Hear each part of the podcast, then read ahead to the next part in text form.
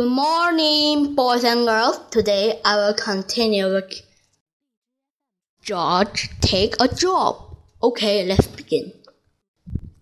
When the cook came back, he had a big surprise.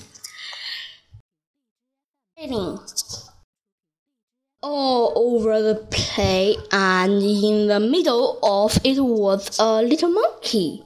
George had been eating yards and yards and had wooden himself all up in it.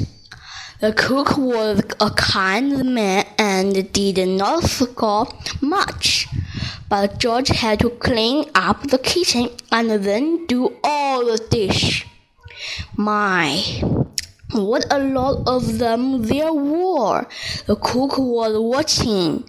George, you are lucky to have four hands, he said. You can do things twinkling as uh, quickly.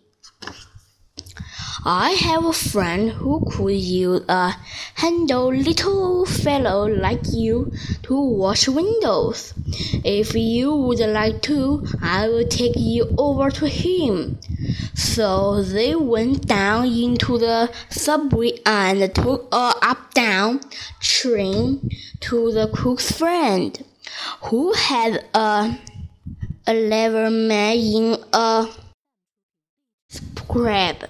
Sure, I can use you, the elephant man said to George.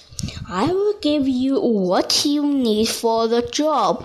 You can start ready away.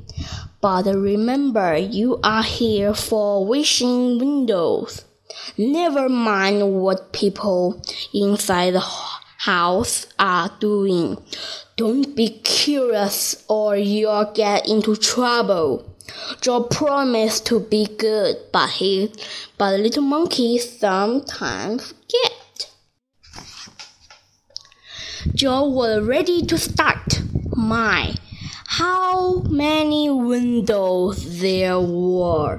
But George got ahead quickly. Since he walked with all four hands, he jumped from window on window just as he had once jumped from the tree to tree in the Africa jungle.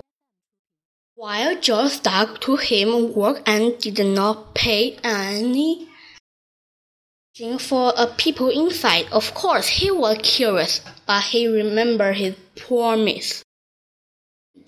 Do you want to know what happened next? Next story I will continue. Goodbye. Thank you for listening. See you next time.